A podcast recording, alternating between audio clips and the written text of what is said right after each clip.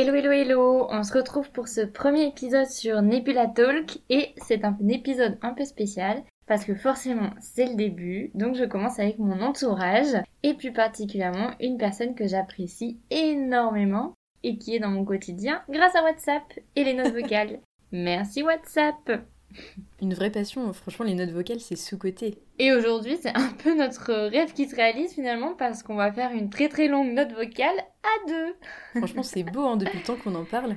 Et en non accéléré en plus, on précise. Alors sache que j'accélère jamais tes vocaux, je savoure chaque seconde. Bref, vous voyez, ça va être un échange plutôt fun.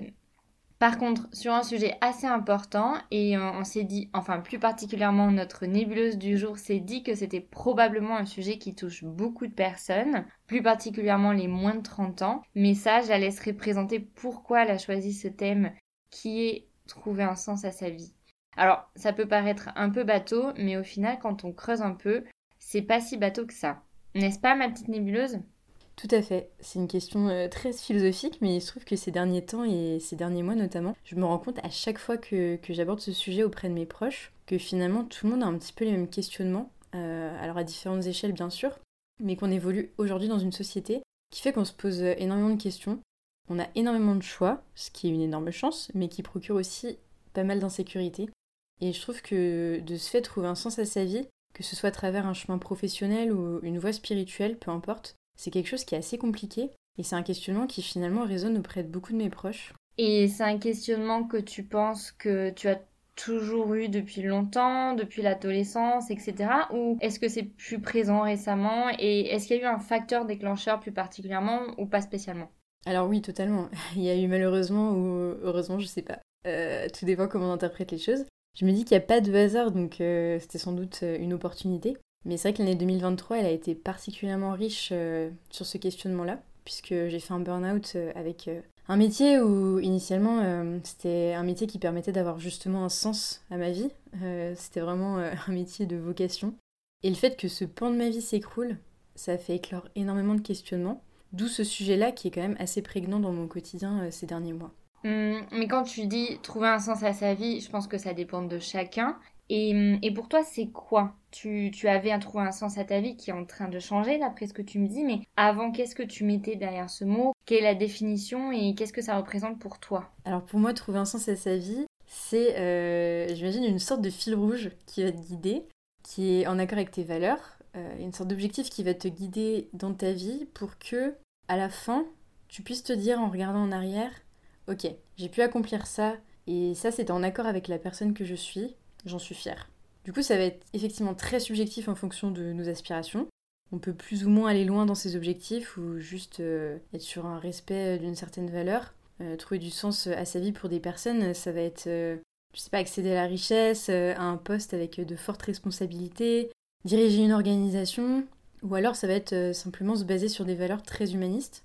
Mais en tout cas, je considère que c'est vraiment trouver ce fil conducteur qui va nous animer dans notre vie et qui va faire que tout simplement, euh, notre vie a du sens.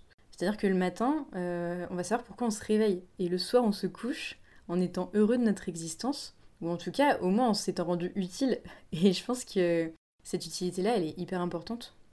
Et comment tu as réussi à identifier ce qui t'anime? Parce que j'essaie de réfléchir à ce que tu dis par rapport à moi. Et je pense avec beaucoup d'honnêteté que malgré en fait les expériences d'études professionnelles ou personnelles, etc., je trouve que je suis encore un peu en recherche. Je sais ce qui me plaît, mais je ne sais pas si ce que je fais, c'est ça me correspond complètement. Tu vois, il y a des choses que j'ai envie de tester, mais qui me font un peu peur, etc. Enfin bref, toi, comment tu as réussi? Je ne sais pas si tu as eu un processus de chercher ça. Est-ce que ça t'a paru hyper naturellement?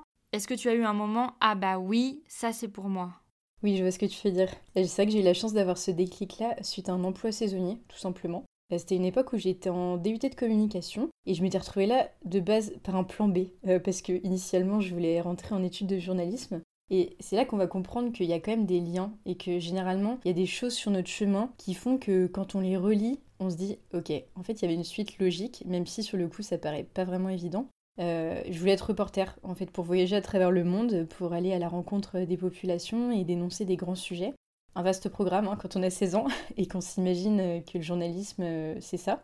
Et finalement, bah, force est de constater que été recalée euh, des concours et que je me suis retrouvée dans ce DUT de communication sans trop savoir ce que j'allais faire après. Mais c'est un endroit où j'ai eu la chance de pouvoir faire un projet en milieu carcéral. Et alors, je dis la chance, plutôt, on va dire qu'il n'y a pas de hasard, hein, parce que c'est un projet quand même que j'ai choisi. J'ai pu animer en fait des ateliers artistiques avec des détenus. Et ça a été un premier pied qui m'a fait réaliser à quel point les personnes qui étaient dans le projet avec moi, euh, c'est vrai qu'elles étaient très animées par, euh, par ce projet, mais quand on a pu évaluer à la fin le bilan de tout ça, elles, étaient surtout très contentes de tout l'aspect euh, communication événementielle, parce que ça avait été très riche sur tous ces aspects-là. Et moi, en fait, ce que j'avais préféré et ce que j'avais retenu, c'était clairement de faire de la pâte à modeler avec les détenus. Donc à ce moment-là, je me suis dit, ok, peut-être que je suis pas à ma place. Et en fait, en parallèle, j'ai décroché un emploi saisonnier encore une fois totalement par hasard, dans un ESAT, donc c'est un établissement euh, de services et d'aide par le travail avec des personnes euh, qui sont en situation de handicap mental. C'est un domaine que je connaissais et maîtrisais absolument pas. Et en fait, je me suis éclatée dans ces emplois saisonniers. Euh, j'ai fait quatre saisons. J'avais pas du tout de poste à responsabilité hein, par rapport à ces personnes-là. concrètement, on était vraiment au même échelon, on faisait de la sous-traitance, du ménage industriel. Mais du coup, vu qu'on faisait beaucoup de tâches manuelles, on échangeait aussi énormément entre nous. Et il se trouve que c'était mon premier pied euh, dans le travail social. Et à ce moment-là, il y avait une de mes collègues qui est devenue une amie très proche depuis, qui préparait les concours d'éducateurs spécialisés. Et c'est totalement grâce à elle que j'ai découvert ce métier. Et en fait, je me suis dit, mais attends, je m'éclate beaucoup plus, je me sens plus épanouie dans un travail saisonnier que dans mes études de communication. Et en fait, c'est grâce à ça que j'ai fini par me faire une raison que, tout simplement, j'étais pas à la bonne place. Et j'ai passé les concours, je me suis réorientée, et ça a été la révélation.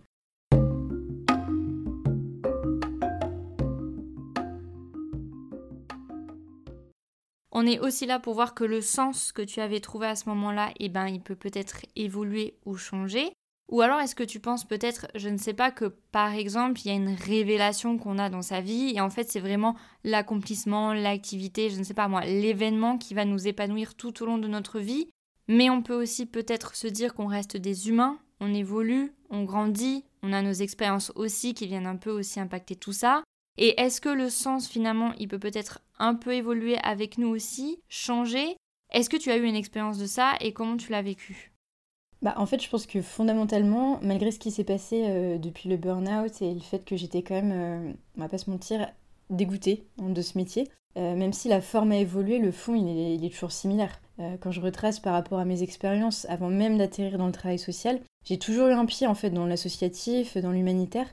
Ça a toujours été un domaine qui m'intéressait. Et même finalement, quand je regarde le fait d'avoir voulu être journaliste, on est toujours sur euh, cette idée d'avoir un contact avec les gens, de se rendre utile envers la société, euh, de prendre la parole pour les personnes euh, qui ne l'ont pas forcément. Et à l'heure d'aujourd'hui, malgré le fait que je ne me vois pas reprendre mon métier dans le travail social, en tout cas pas dans l'immédiat, j'ai toujours cette appétence, cette, envie de m'investir dans ce sens-là de ma vie, d'accompagner les gens, de m'enrichir de ces rencontres avec les autres et d'apporter euh, ma petite pierre euh, à l'édifice dans la société. Alors c'est à ma modeste échelle, hein, bien sûr, mais, euh, mais en tout cas je pense que cette fonction d'utilité pour moi elle est, elle est essentielle. Peu importe le travail vers lequel je vais me diriger, ou même si c'est sur les activités personnelles, sur, mon temps personnel, je sais que c'est un fondement de ma personnalité que, que, je dois conserver, peu importe la forme, pour pouvoir maintenir un équilibre. Et est-ce que tu crois que ces questionnements qui sont quand même pas anodins, tu penses que c'est une démarche que tout le monde a? Est-ce que c'est quelque chose qui est vraiment propre à l'humain ou est-ce que c'est un peu aussi propre à nos sociétés Peut-être j'ajouterais occidentales, surtout notre génération. Les moins de 30 ans, on a un peu cette pression, il y a quand même euh, on est dans un climat hyper angoissant avec le dérèglement climatique, les guerres qui se passent, il y a plein de choses qui se jouent et on a l'impression d'avoir une responsabilité sur nos épaules. Et du coup, il y a peut-être ces questionnements qui viennent vraiment quasiment de manière quotidienne en se disant, comme tu as dit, mais est-ce qu'on est utile? Est-ce que ce qu'on fait a du sens? Etc. Tu penses que c'est propre à l'humain, que ça se passe un peu partout, ou que c'est peut-être plus propre aux sociétés occidentales pour X raisons, hein, tu vois, je, je sais pas. Alors pour le coup, effectivement, on a parlé à pas mal de reprises, euh, et c'est vrai que je pense que c'est assez symptomatique de notre époque, et, aussi de notre culture, de notre société. Je prends l'exemple des conversations que j'ai pu avoir euh, avec mon grand-père, où on se rend compte que les questionnements à l'époque n'étaient pas du tout les mêmes. Même euh, sans avoir besoin de remonter aussi loin, euh, même simplement au niveau de nos parents, c'est vrai que les choses semblaient plus fluides, alors que je pense que tout le monde, bien évidemment en tant qu'individu, se pose des questions dans sa vie. Mais globalement, je trouve que eux-mêmes, ils le disent, que les choses dans la vie, quand tu prenais une décision, que ce soit pour un métier, pour se marier, pour avoir une maison, etc., tout s'inscrivait dans une suite logique, dans un genre de modèle qui était déjà prédéfini. Alors je dis pas que c'est mieux, hein, mais euh, maintenant c'est vrai qu'on a la chance de pouvoir euh, sortir des sentiers battus. Mais le fait d'avoir ouvert autant de possibilités, d'avoir autant cassé ce modèle qui existait en peu de temps finalement, ça ouvre aussi énormément de questionnements et ça génère, je trouve, beaucoup, beaucoup d'anxiété. Et finalement, quand on compare à d'autres sociétés euh, comme le Niger, où j'ai eu la chance de vivre pendant six mois, on se rend compte que les priorités, elles sont pas du tout les mêmes et que quand nous, on a accès à un confort de vie, des questions fondamentales qu'on n'a pas besoin de se poser sur euh, répondre à nos besoins vitaux, se nourrir, se loger. en fait, ça laisse un espace énorme pour se poser tout un tas d'autres questions qui engendrent d'autres problématiques. Et euh, c'est vrai qu'on parle énormément de santé mentale, notamment sur les réseaux sociaux, et c'est vraiment une très bonne chose. Mais là, alors je pense qu'il y a beaucoup de gens qui vont peut-être un petit peu grincer des dents et euh, que je ne vais pas aller dans le courant qu'on entend le plus, qui est de c'est une priorité la santé mentale. Je pense qu'il faut aussi faire attention parce que, en contrepartie, quand on accorde toute cette place à la santé mentale et aux problématiques d'anxiété, de tout le temps se remettre en question, tout le temps chercher un sens, tout le temps, tout le temps, tout le temps, au final, on finit par courir après quelque chose qui peut-être n'existe pas, derrière une sorte d'utopie qui nous rend fous. Enfin, clairement, je vais peut-être un peu loin hein, dans mes termes, mais, euh, mais en fait, ça rend fou. On a l'impression, on a, tellement de choix maintenant on est face à, tellement de, différences, de modèles, de remises en question, et on a l'impression que l'herbe, elle est toujours plus verte euh, ailleurs. On a, toujours plus de choix. Et au milieu de tout ça, comment tu veux te repérer? Waouh Tu nous as balancé énormément d'éléments euh, hyper intéressants. On va juste faire pause sur euh, deux ou trois trucs.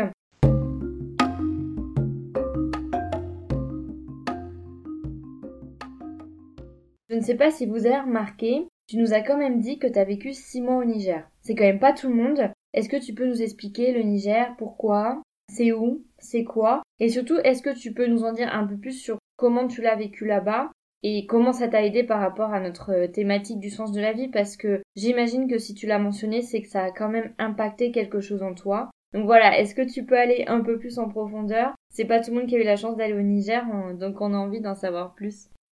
Oui, alors effectivement, c'est pas anodin que j'ai mentionné le Niger, euh, parce que je trouve que c'est une étape qui a été charnière dans ma vie et qui est arrivée de manière euh, pas anodine du tout non plus, euh, même si tout s'est enchaîné très rapidement. Suite à une séparation, un travail qui se terminait, un logement que je quittais, j'avais besoin justement de retrouver du sens à un moment où clairement j'étais en train de sombrer. Et pour moi, la seule manière justement de redonner corps à ma vie, à mes valeurs, c'était de réaliser un de mes rêves. Et l'un de mes rêves, c'était justement de partir en Afrique. Mais je voulais partir avec un bagage pour euh, apporter vraiment quelque chose. Et là, bah, une fois que j'avais mon diplôme d'éducatrice, euh, c'était quelque chose qui était possible. Et du coup, j'ai postulé. Je vais pas te mentir, de manière extrêmement spontanée hein. et très très peu réfléchie sur, euh, sur un service civique au Niger. C'est le seul auquel j'ai postulé d'ailleurs en me disant bon bah écoute, si ça doit fonctionner, ça fonctionnera. Et je pensais même pas que j'allais être appelée parce qu'il y avait énormément de candidatures sur ce poste. Et est-ce que tu peux nous expliquer ce que c'est le service civique? Parce que je ne suis pas sûre que tout le monde connaisse alors effectivement, alors le service civique, comment je vais expliquer ça de manière très conceptuelle? Euh, Alors ça a été instauré par le gouvernement pour permettre d'avoir une expérience civique, d'avoir une mission qui vient aider euh, la société sur des périodes qui peuvent aller de 6 mois à 1 an et euh, ça va toucher uniquement une tranche d'âge de 18 à 25 ans. Du coup, ça va être avec une petite rémunération parce qu'on n'est pas sous un statut de salarié. Donc voilà, ça va être une mission avec vraiment des valeurs qui ont tourné autour de l'humanitaire, du social, etc. Ça peut être très très varié. Et il y a la possibilité de le faire à la fois sur le territoire français, mais aussi à l'international. Super Et donc t'as postulé de manière ultra spontanée et absolument pas du tout réfléchie au Niger.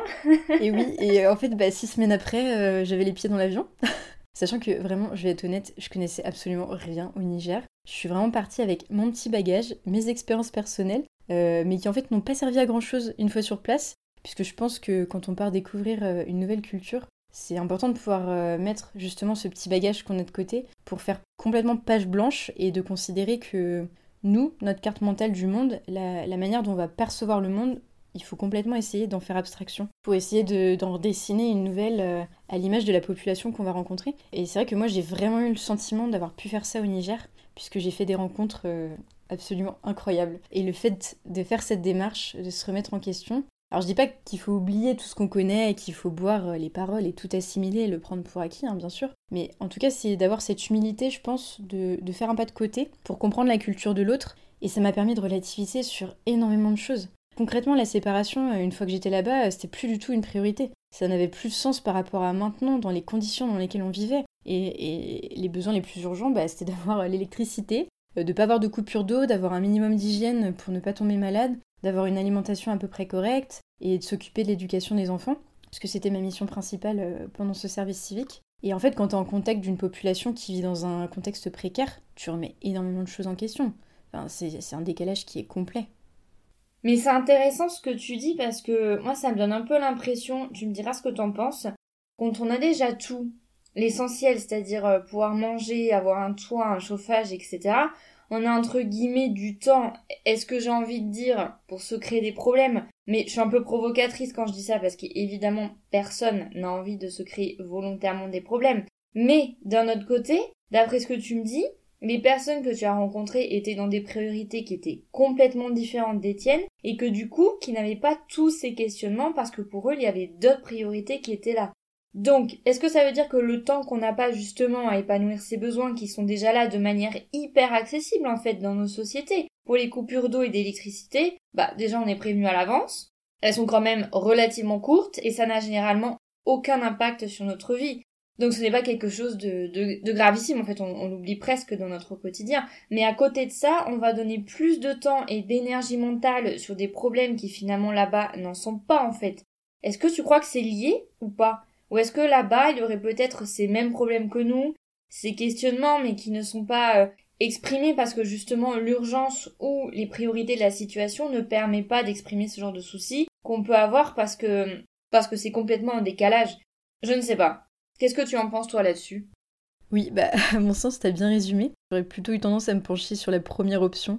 Mais je pense que je suis mal placée pour répondre parce qu'il faudrait que ce soit une personne concernée par cette culture-là qui, qui vraiment euh, réponde à cette question. Je pense que globalement, oui, euh, cet espace, il s'est créé dans nos sociétés et il est propice à générer beaucoup plus de questionnements et, d'anxiété. Et, euh, et j'ai aussi pu constater qu'au final, on est énormément pris dans un stress notre rythme de vie fait que même des personnes, des personnes nigériennes que je connais qui ont pu venir en France, elles peuvent le dire d'elles-mêmes. Ils, peuvent un peu mieux comprendre pourquoi les Français sont tout le temps en train de se plaindre et stressés de leur mode de vie, puisqu'on est dans un espèce de tourbillon. En fait, on est tout le temps sollicité, que ce soit à travers euh, la technologie. Quand on regarde le nombre de mails qu'on reçoit par jour, le nombre de publicités, de messages auxquels on doit répondre, les réseaux sociaux, tout le temps, tout le temps, on est sollicité. J'ai l'impression qu'on est dans un tourbillon et que du coup, euh, tout l'espace euh, qu'on a, il est justement plus propice à des questionnements et ça s'en mêle avec euh, ces informations en continu. Et au final, on entend tellement de discours où tu as l'impression qu'il y a des problématiques sur lesquelles tu dois te positionner, des sujets sur lesquels tu dois être tranché. Sinon, tu, tu, en fait, tu rentres pas dans certaines cases. Le problème, je dirais, ce n'est même pas forcément être sollicité, parce que non seulement on est sollicité, mais il y a aussi cette loi un peu invisible, mais ultra présente, parce que tu es facilement contactable grâce à Internet, que ce soit téléphone ou ordinateur, tu as un peu ce devoir qu'on ne sait pas d'où vient de répondre dans la minute, de te montrer disponible quoi que tu fasses, parce qu'on part du principe que tu es collé à ton téléphone. Mais c'est vrai. Mais le problème, c'est que ce n'est pas parce qu'on est collé à notre téléphone qu'on se doit de répondre sur le moment. Moi, je suis plus partisane de dire oui, je suis collé à mon téléphone, mais en fait, si j'ai pas envie de te répondre maintenant pour X ou Y raison, parce que c'est un peu ça aussi le problème, c'est que quand tu réponds pas, tu as encore un peu ce devoir de justifier ton retard. Tu as mis deux heures pour répondre à un message, c'est l'apocalypse, la personne se vexe, limite tu es en train de perdre ton amitié, alors qu'en fait tu étais juste pas dans le mood ou tu avais envie de couper ou je ne sais pas quoi. Juste les gars, arrêtez de stresser les gens. Non mais c'est vrai, je trouve que c'est hyper important que nous, déjà, on arrête de se vexer quand la personne ne répond pas dans la minute et qu'on essaie de comprendre qu'elle a une autre vie offline. Et Dieu merci. Et deux, que nous aussi, on ne met pas la pression.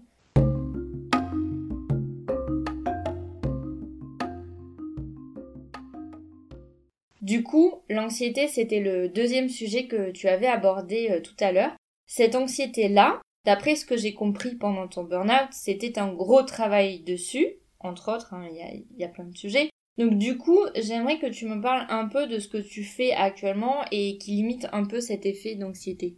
Alors je rebondis en même temps un petit peu sur ce que tu disais sur les sursollicitations. Parce que je pense que ça peut parler à vraiment beaucoup de monde. Parce que j'ai pu constater que, en fait, peu importe les métiers, Euh, j'en ai échangé avec un ami là qui a un travail qui a rien à voir, il travaille en laboratoire. Et il me disait que même eux, sur un métier où d'habitude ils sont beaucoup sur de la recherche, sur des ateliers vraiment pratico-pratiques, et en fait depuis le Covid, ils ont énormément de charges de travail qui concernent le traitement de mails et des sollicitations finalement qu'ils n'avaient pas du tout avant. Et du coup, je pense qu'on peut vraiment mettre en lien cette période post-Covid qui pèse énormément, et d'ailleurs de toute façon on le voit hein, dans les chiffres, dans les répercussions sur la santé mentale, à quel point finalement c'est maintenant qu'on est le plus impacté par toutes ces périodes de confinement où on s'est reposé encore plus sur de la communication à travers les médias, les réseaux sociaux, etc.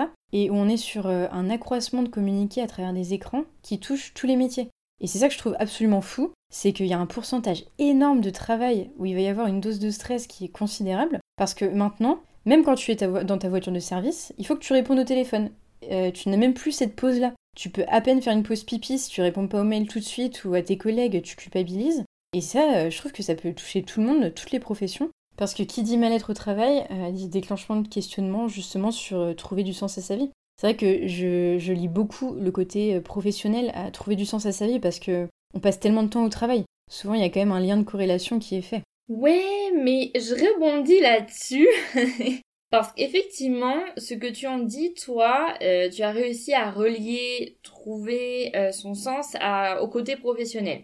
Mais si j'essaie de faire un peu le parallèle avec moi, mon cheminement, après avoir tâtonné dans plusieurs expériences professionnelles, je me suis rendu compte que c'était quand même assez difficile d'être complètement épanouie. Alors peut-être que j'abandonne un peu tout, hein, mais je ne suis plus maintenant d'avis de dire ah, je réalise certains épanouissements, certains points sur le côté professionnel, mais en fait tout ce qui me manque ou que je ne peux pas avoir parce qu'en fait le travail ça c'est une chose, on y passe beaucoup de temps et c'est quand même important de pouvoir trouver quelque chose qui nous correspond un minimum. Mais aussi je suis plus dans une dynamique d'aller venir aussi euh, construire des projets sur le temps perso qui vont compléter ce que je n'ai pas sur le pro. Ce qui n'est pas évident, parce que ça demande aussi du travail. Ce n'est pas parce que le travail au sens propre qui demande du travail, il y a aussi des projets non professionnels, des projets personnels qui demandent de l'investissement, du temps, de la lecture, d'acquérir des compétences, des connaissances, etc. Souvent, on le, on le lit tout le temps à boulot, un peu salarié, etc.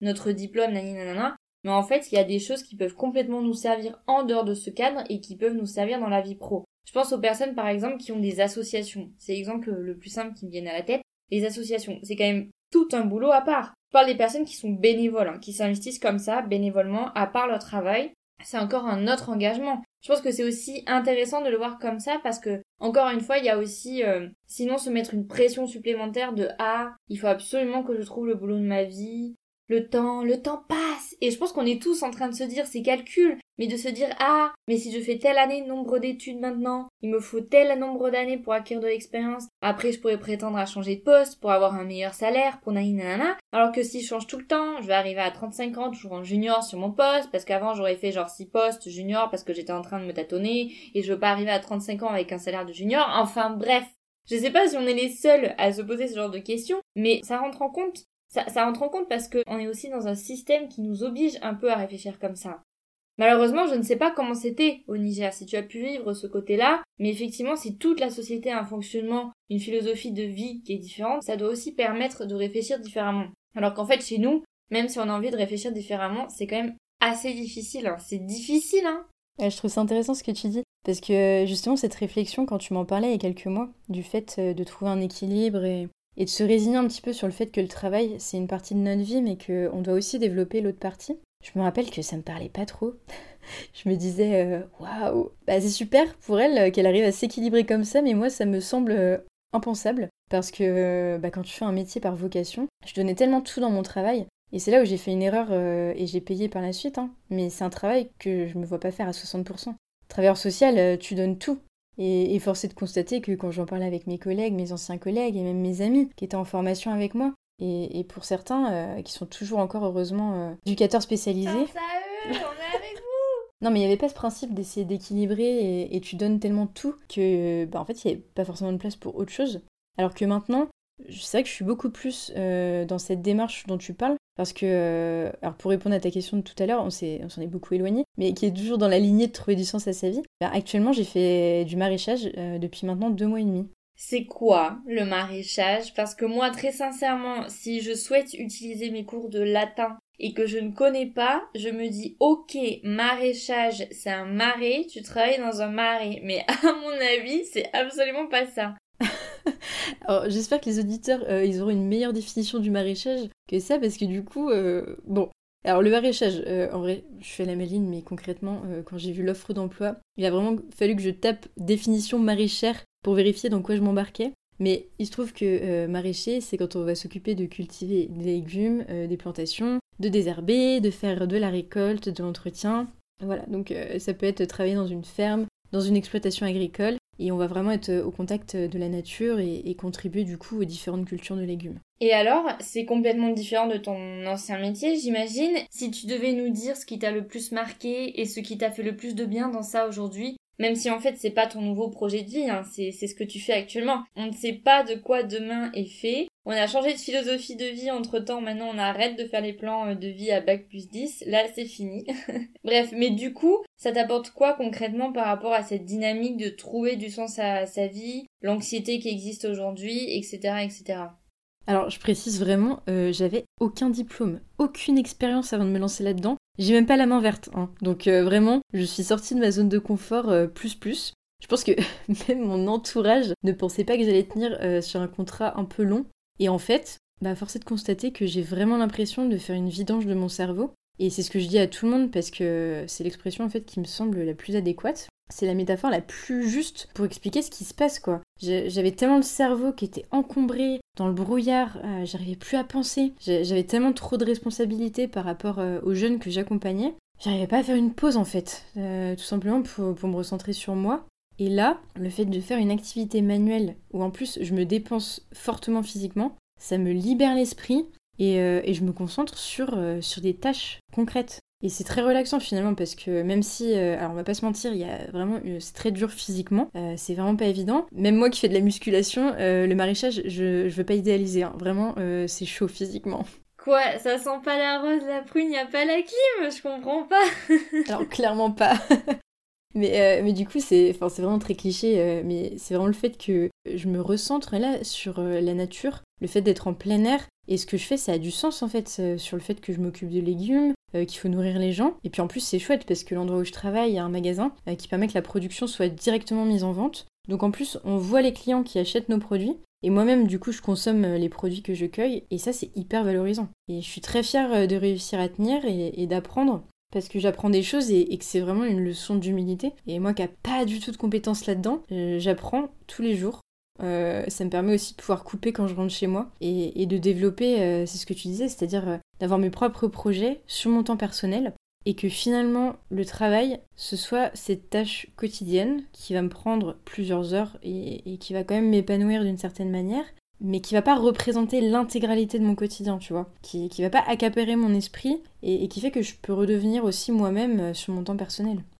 Oui, parce qu'au final, c'est vrai que c'est un métier qui te soulage. Comme tu l'as dit, c'est très manuel, c'est plutôt physique, donc tu as ton cerveau en fait qui coupe.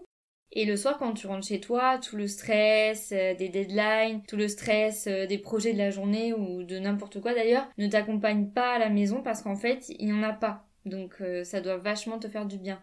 Et puis un autre point euh, que j'imagine aussi, c'est que tu n'es pas contre ton téléphone ou euh, contre un ordinateur en train de traiter des emails. Euh, et du coup, la distance avec l'écran, est-ce que c'est plutôt cool ou au contraire, le soir quand tu rentres, t'as envie de faire trois TikTok? Non, franchement, c'est hyper reposant. Enfin, maintenant, je me rends même plus compte que pendant 8 heures, j'ai pas mon téléphone. Parce que justement, avant, j'étais tout le temps sollicitée.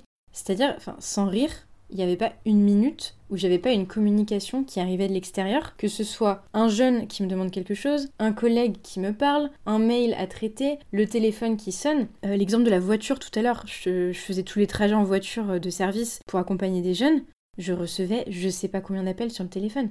C'était de la communication non-stop. Fallait tout le temps être en alerte, tout le temps, tout le temps. Et, et je pense que c'est ça qui a fait que mon cerveau, à un moment, il a saturé, mais complet. Et, du coup, là, c'est tellement reposant. J'ai pas 100 mails à traiter. Si je suis partie 3 jours, il n'y a, pas du tout ce côté euh, téléphone.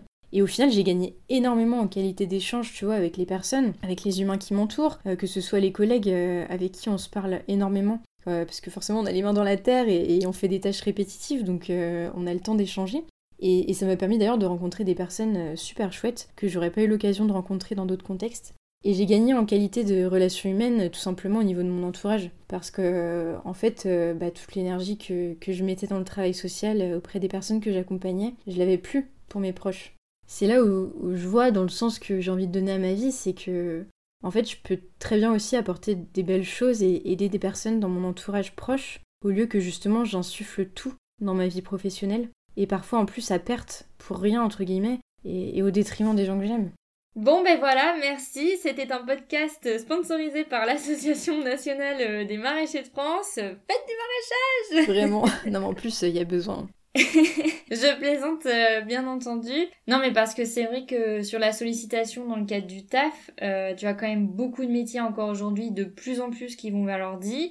Euh, moi je suis sur l'ordi toute la journée, téléphone pro toute la journée et en fait le soir tu as aussi tout le côté perso à gérer les appels, les réseaux, et puis faire ta petite pub Insta pour ne pas être complètement oublié, et puis aller stalker les potos sur Facebook, on connaît, on connaît, voilà quoi. Bref, merci ma très chère nébuleuse euh, pour ce moment et cet échange. Trouver du sens à sa vie.